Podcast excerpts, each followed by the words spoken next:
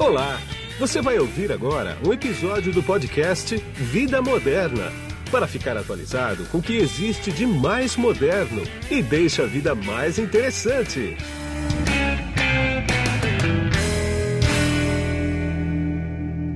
Bom, quem está na ponta da conexão aqui comigo agora, através do GoToMeeting da LogMeIn, é o Severino Benner, que ele é o CEO do Grupo Benner. Tudo bem, Severino? Boa tarde, tudo bem. Severino, é o seguinte, eu sei que vocês estão aí com mais de 1.400 pessoas trabalhando remotamente, né?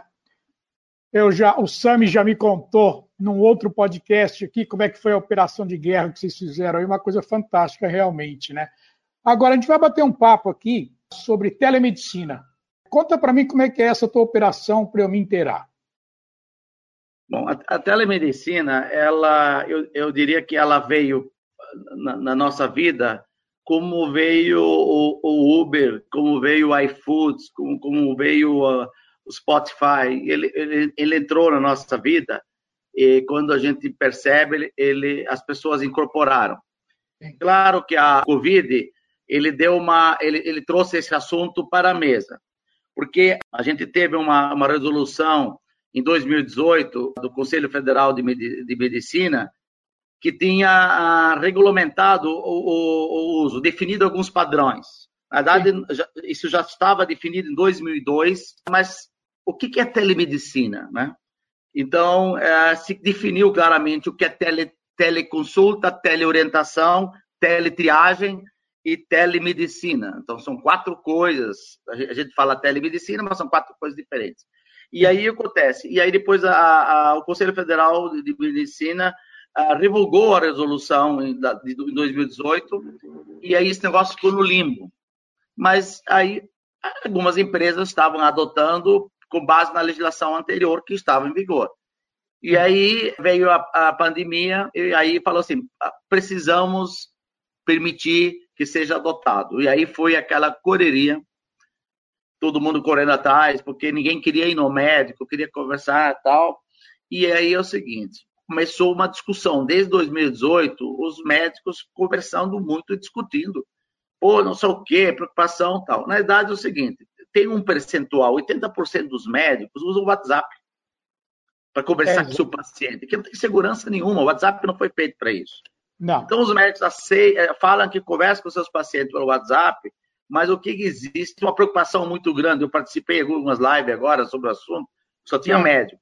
Existe uma preocupação muito grande do médico. Em primeiro lugar, tem um médico que tem medo de tecnologia, de, de, de manusear isso. Se bem que é tão fácil de manusear isso, as plataformas são tão simples, mas existe uma preocupação com relação a isso. Então, existe uma, uma controvérsia. Eles aceitam usar o WhatsApp e, e tem um percentual de uns 30% dos médicos que se posicionam que eu não, não quero adotar tal.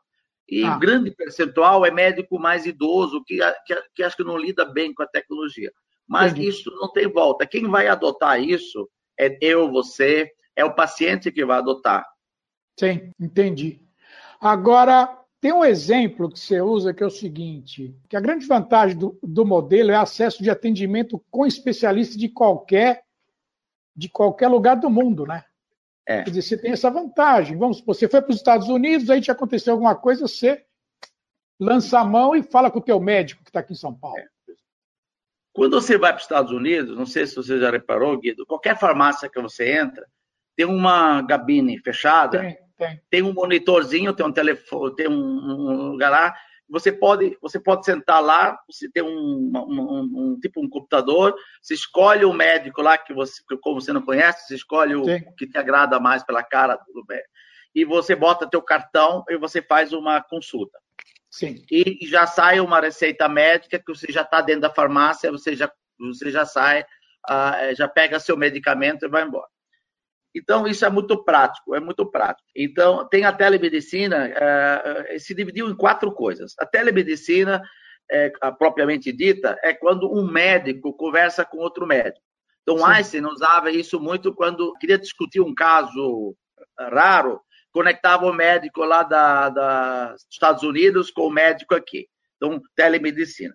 Depois se definiu teleorientação, teleorientação. Então, acontece, eu, eu, eu, o que o TeleSUS, eu montei o TeleSUS 136, fomos nós que montamos. Então, você liga lá no 36, ele te dá toda a, a, a orientação sobre o Covid e não sei o quê. Tanto o atendimento por robô como por, por enfermeira. Depois tem o telediagnóstico. Você tem um, um, você faz uns exames e você quer ouvir um diagnóstico, você disponibiliza para o médico, um especialista, e ele vai te dar um diagnóstico disso.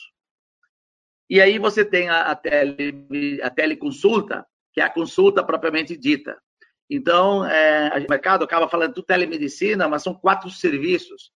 E a teleorientação, ela, ela é uma coisa, por exemplo, na Europa, obrigatório para você acessar o serviço público. Você ah. não acessa o SUS da vida lá sem passar por uma tele, teletriagem, teleorientação. Entendi. Quer dizer, exemplo, isso você desafoga o serviço público de saúde, então? Então, vamos lá. Florianópolis, eu, eu, a gente implementou, desenhou lá, antes do Covid, bem antes, uh, a gente implementou um, um, processo que era uma era um, um 36, um, um 198, um número assim, tá. e você ligava lá, a pessoa passava por uma triagem, é um conjunto de perguntas e não sei o quê, sobre um sintoma. Tenho dor de tá. cabeça ao amanhecer, é um algoritmo, é um algoritmo tá. de decisão. Baseado nesse algoritmo, a gente detectava se essa pessoa precisa ir pra, para o posto de saúde. Tá. Não sei se você tem isso. 54, 55% das pessoas que estão hoje na fila de um posto de saúde, não agora por causa do Covid, sempre foi assim, Sim. não precisariam estar lá. Ou estão na fila errada. O que é a fila errada? Eu estou na fila do Guido e eu devia estar na fila do João.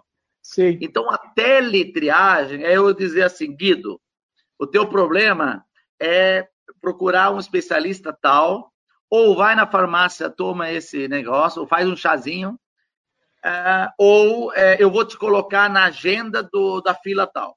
Então, uh, esse processo, ele tira, acaba com as filas, o serviço é mais eficiente, atende quem precisa, porque hoje é o seguinte, quem precisa mora na fila, porque tem alguém lá que é pulseira verde.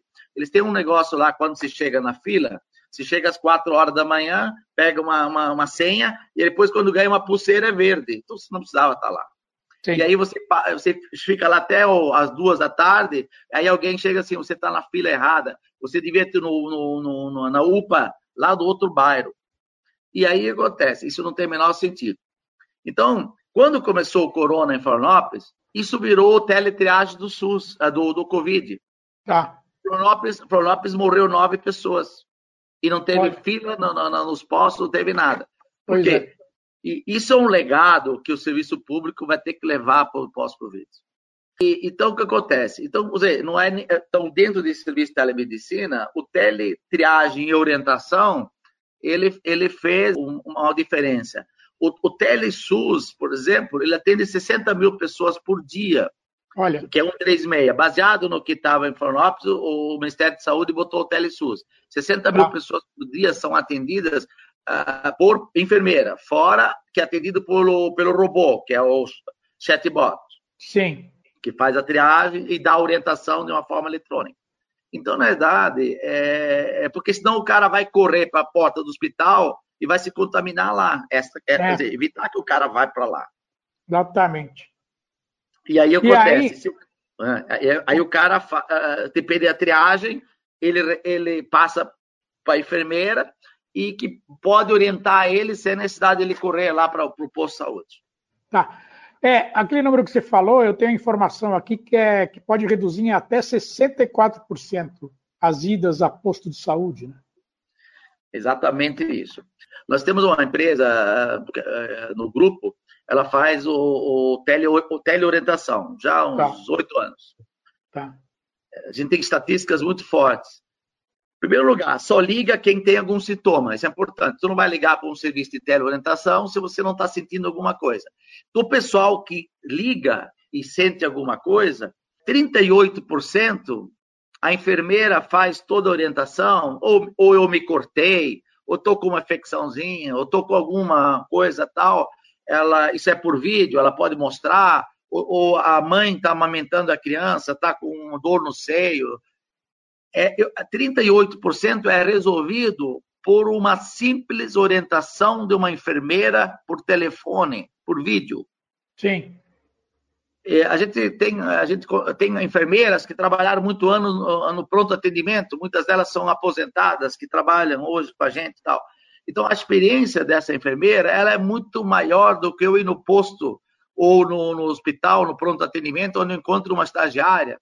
Então o que acontece? 38% resolve. Depois tem 35% que ah, se faz uma triagem, dizem assim, Guido, você tem que procurar um cardiologista. Você tem plano de saúde, você, você quer que eu agendo, a gente faz essa, esse encaminhamento.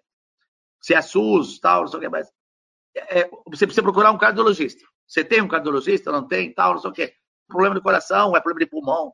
A gente faz essa triagem. Então, já te encaminha o médico certo para você. Então, esse encaminhar para o médico certo, por exemplo, quando você pega no plano de saúde, o plano de saúde, as pessoas vão, elas acertam o médico. Eu tô, então, no SUS é pior.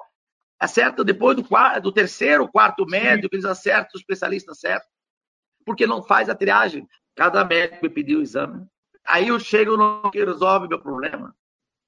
Agora, Severino, me diz uma coisa para a gente encerrar esse papo aqui. Dá para conversar com você durante horas, mas eu tenho que seguir um tempo aqui, não tem jeito.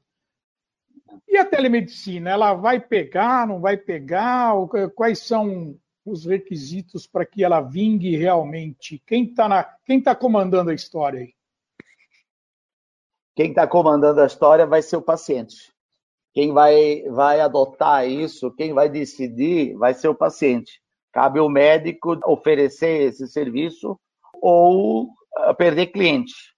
O que vai se discutir se uma consulta por telemedicina vai ter o mesmo valor, uh, valor financeiro, que vai se pagar o mesmo valor do que uma consulta presencial. Essa vai ser a discussão, mas o, o, quem vai exigir isso é o consumidor. Assim como as lojas que não tinham venda, uh, venda online, agora na pandemia, tiveram um sério problema. Quem não estava vendendo online perdeu vendas Sim. e teve que correr para implantar. Vai a mesma coisa a, a telemedicina vai seguir o mesmo caminho. Você considera, considera que está acontecendo uma uberização na medicina também? Sim, é exatamente o que está acontecendo. Forçado aí pela, pelo Covid, pela, pelo isolamento, acelerado, eu diria que a, o Covid adiantou esse, esse, acelerou esse processo dois anos, certo? Quer dizer, o pessoal está aprendendo a, a usar eu estive uma teve uma psicóloga lá em casa na, duas semanas atrás em Santa Catarina, é. na minha casa, e ela passou o dia todo fazendo a, a consultas via plataforma de telemedicina com seus pacientes. E ela falou assim: eu nem, nem imaginei que eu poderia morar é, em outro estado e atender meus pacientes do Brasil inteiro. E eu, eu aprendi agora, nos últimos 30 dias, eu estou atendendo clientes do Brasil inteiro. Inclusive, vim para Santa Catarina aqui, é, estou aqui uma semana, atendi todos os meus clientes e eu estou feliz da vida que eu descobri que minha profissão eu posso atender, inclusive, clientes do Brasil inteiro é, é, usando isso e com a mesma qualidade. Então, ah, que beleza. Então, tem especialidades que aquilo é psicóloga, terapeutas, nutricionistas. A nutricionista essas, é, é uma série de especialidades, aquilo é, não tem limitação nenhuma, nenhuma, é zero. Nem a consulta uh, presencial ela faz sentido. Sim, sem dúvida. Agora, para terminar mesmo, me conta qual é que é o teu receio, por exemplo. Você me deu um exemplo, quer dizer, não é o teu receio, você me deu um exemplo sobre privacidade de dados na medicina, que é aquela historinha que você fala do médico anotar no papel, dá para a secretária, aí o que, que acontece mesmo? Repete essa história que eu gostei dela. É o seguinte, não, é, é assim, ó, quando você vai, é o exemplo prático, quando você vai num médico que pega um papel e anota todos os teus dados, teus exames, as tuas queixas, ele anota num papel, numa fichinha, Sim. e aí ele, ele, ele, ele dá lá para, deixa lá com a secretária para ela arquivar. Só Sim. que ela não, ela não arquiva deixa jogar, porque ela vai fazer outras coisas, vem outro paciente e deixa lá em cima da mesa. Uma hora ela vai arquivar. Em primeiro lugar, ela vai ler meus dados, ela não é médica. Então, se... segundo lugar, passou três pacientes lá e viram meus dados, certo? Exatamente. E eu já, eu já vi dados de pacientes, lá eu, eu vi tudo lá em Cidameda. Então, acontece, é. eu... Então, quando os médicos discutem, é, discutem, vamos supor, sigilo do, do paciente, eu fico irritado. Quando você vai num hospital, se você vai nesses hospitais públicos, tem uma um, tem aqueles carinhos de supermercado, tem ah. uma, uma, uma, tem uma figura que é o cara que transporta aquelas, aquelas pastas com o, com a, o prontuário médico, que é um monte de papel. Ele tem um carinho desse supermercado, ele é o cara que leva, ele, ele vai lá no depósito, pega aquele negócio e transporta de um lugar para o outro. Aí ele para o carinho no corredor, fica lá. Se eu passar lá e pegar uma pasta daquela, e ele vai embora, né, é, assim, não tem, não tem segurança nenhuma, não tem segurança nenhuma. É pois é zero. É. E aí, por outro lado, é, o dado é de quem? O dado é teu, é teu. É. A informação é sua. Então, se Isso. a informação é sua, você vai dizer, é, por exemplo, assim, se tua mãe quer dar acesso às suas informações, aos seus exames, ao, a você, Guido, é ela que decide, não é o médico que decide. Claro. Se você, se você quer dar acesso aos teus resultados de exame, às tuas anotações, para um segundo médico, para ouvir uma segunda opinião, a decisão é sua e não do médico. Então, em primeiro lugar, está se discutindo muito de quem é o dado. A LGPD já falou, o dado é, é, é, é, é meu, o dado é do Severino, é do Guido. Então, Sim. o que acontece? Então, esse negócio de discutir sigilo, segurança da informação, os bancos já resolveram isso, Guido. Não tem sentido você fazer tua declaração de imposto de renda, fazer toda a tua movimentação financeira. Eu tenho certeza que hoje você já pagou, você já transferiu dinheiro, você já fez um monte de coisa pelo celular. Sim. E aí, como é que tu vai dizer? Se você faz a tua movimentação financeira pela internet, a questão de segurança já foi resolvida. Os bancos já resolveram isso. Pois é. Ah, o, o, que hoje está se discutindo é o seguinte: de quem é o dado? Se eu, o, o dado o dado de saúde é meu, eu vou decidir para que médico eu vou mostrar, ou se eu quero mostrar para o meu pai, eu quero mostrar para o meu irmão, é eu que eu vou decidir. E não é o médico que vai dizer assim, não, você não pode mostrar para ninguém. Então, essa questão é uma discussão que não, não é uma discussão de, de, de, dos advogados, de preocupação, com não sei o quê. No fundo, é o seguinte: o erro médico. Sim. Esse, o erro médico. Então, quando eu, eu guardo a minha, as minhas anotações e ninguém tem acesso, qualquer erro que eu cometo, ninguém vai ter acesso. Claro. Essa é a preocupação. Lá nos Estados Unidos, nenhum médico abre um consultório sem ter um belo seguro, porque claro. ele vai cometer erros. E aí tem o seguro que cobre. Então, o que acontece? Mas, na realidade, é, o dado é do paciente, o dado decide é, onde ele vai, vai, vai colocar o dado. Então, na realidade, não tem o menor sentido é, seria a mesma coisa quando o médico emite uma, uma solicitação de exame e diz assim, hum. tu vai fazer no laboratório tal. Quem escolhe o laboratório é você. Ele pode Sim. até sugerir. Então, na verdade, isso não, não tem mais sentido. Mas existe uma... uma, uma, uma um, são 30% dos médicos que estão preocupados com a segurança da informação. E, que, mas eu acho que a minoria já foi, porque é, não esquece, porque se ele, ele, ele fala de doença, outro dia a minha mulher mostrou o médico falando coisas lá no WhatsApp sobre coisas que é, é dados clínicos, não sei o quê, sobre eh, coisa que se isso vazar, é, é, tudo lá, certo? É. Então, então, na verdade, assim, o médico está muito pouco se lixando se aquilo tem segurança ou não. Então, eu acho que é, é, eu diria o seguinte, Guido, o medo do novo. É. O medo do novo. Eu acho que assim, o medo do novo, tudo que é novo assusta. Uh, e isso está assustando a classe médica, não o paciente. O, o, o paciente ele já está acostumado com Spotify, com, com Netflix, está acostumado em iFood, Uber e assim por diante. O médico Sim. ficou meio assustado. O médico ficou meio assustado. E aí acontece. Agora, Aí tu vê lá um Einstein usando, vai ter um. Tá lá o, o Ciro usando, uh, tá lá a Sul América usando. Aí eu tenho 15 operadoras de saúde plantando, é, tá uma loucura. Aí acontece, daqui a pouco tá todo mundo usando, e o médico que não entrar, ele tá fora do jogo.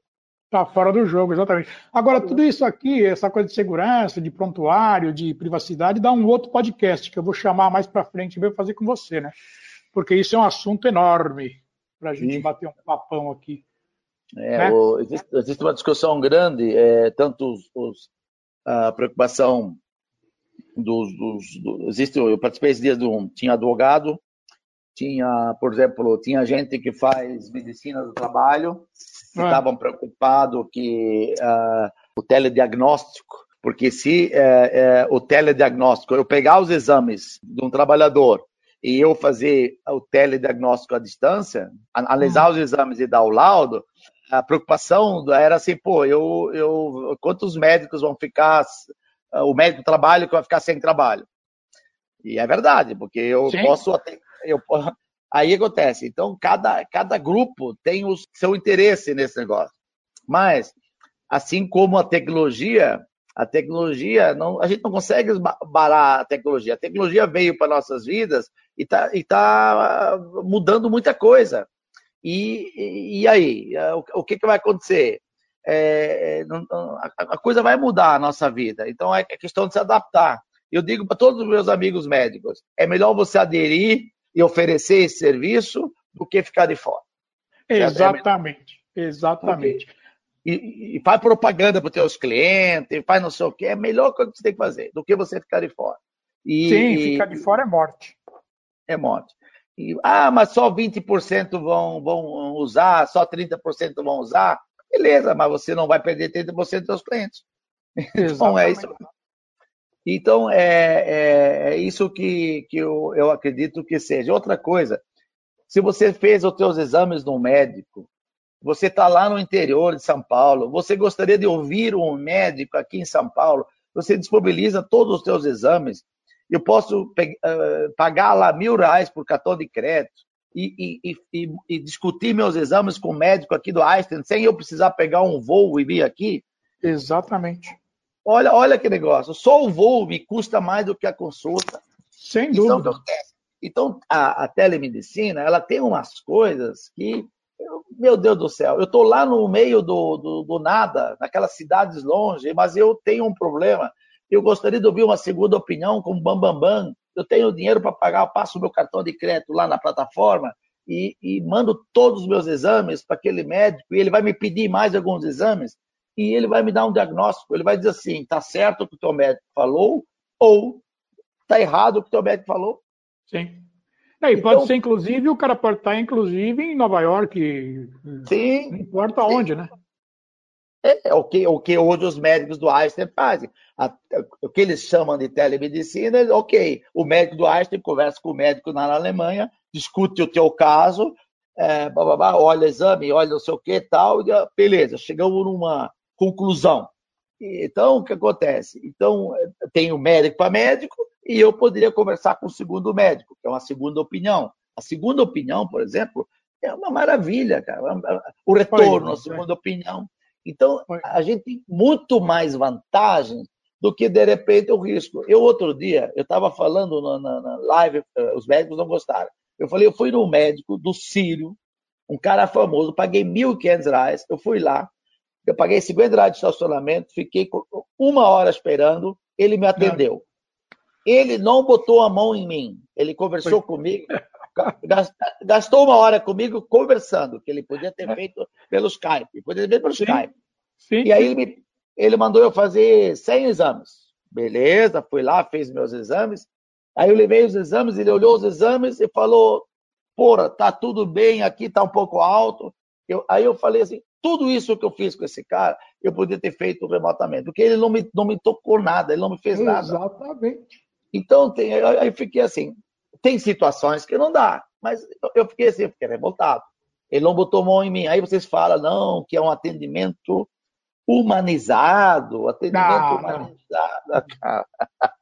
Não. não, não, Então, eu diria, é o, é o medo do novo. Resumindo, é o medo do novo e isso acontece com todas as tecnologias. É todas as tecnologias. É, os médicos vão precisar de psicólogo aí, cara. mas, mas eu, existe a ANADEM, que é uma, uma, é uma associação de médicos, e é impressionante. Eles estão liderando um movimento. Eu, é, eles estão adotando uma plataforma que eu tô, estou fazendo para eles. Eles Sim. vão conectar 25 médicos, a Anadem vai disponibilizar com o nome deles, e eu estou fazendo tá. para eles. Eles vão conectar 25 médicos associados, é, oferecendo a plataforma, e eles dizem que o índice de, de médicos que não vão usar é pequena. Eles vão disponibilizar isso para os médicos. E aí acontece, e, e, e, eles têm assim, parecer jurídico, parece, tudo que você pode imaginar, eles têm e fizerem, não sei o quê, e eles estão assim, muito bem resolvidos. Então tem uns grupos isolados dentro das universidades, dentro das universidades federal, tem uns movimentos que estão discutindo, o Conselho eh, Federal de Medicina tem uns, um, hum. ah, um negócio, porque o Conselho eh, Federal de Medicina, Guido, tem muito médico assim, com idade avançada, e esse Sim. pessoal é, não é um adepto à tecnologia. Não, é então, é reticente. É reticente. Mas isso está sendo vencido, está é, sendo vencido. Porque eu, eu, eu sempre digo assim, o Conselho Federal de Medicina perdeu a grande chance de liderar isso. Quando eles, é, porque o Senado tomou a frente. Sim. Agora o Bolsonaro tomou a frente, porque quando o Senado, na, na, quando começou a pandemia, o Senado ele fez o quê? Ele baixou uma, uma uh, aprovou lá o decreto que liberou a telemedicina durante a pandemia. Mas ele abriu Sim. a porta, ele abriu a porta, foi onde passa o boi, passa a boiada. E Sim. aí acontece. Aí o Bolsonaro já deu mais uma regulamentar essa semana. Então o que acontece? Já foi, o Conselho Federal de Medicina perdeu o bonde, assim como o prefeito aqui na época em São Paulo, perdeu é. a chance. Ou quando ele viu, é, ele só tinha que dizer, ok, eu aceito o Uber, já tinha ido.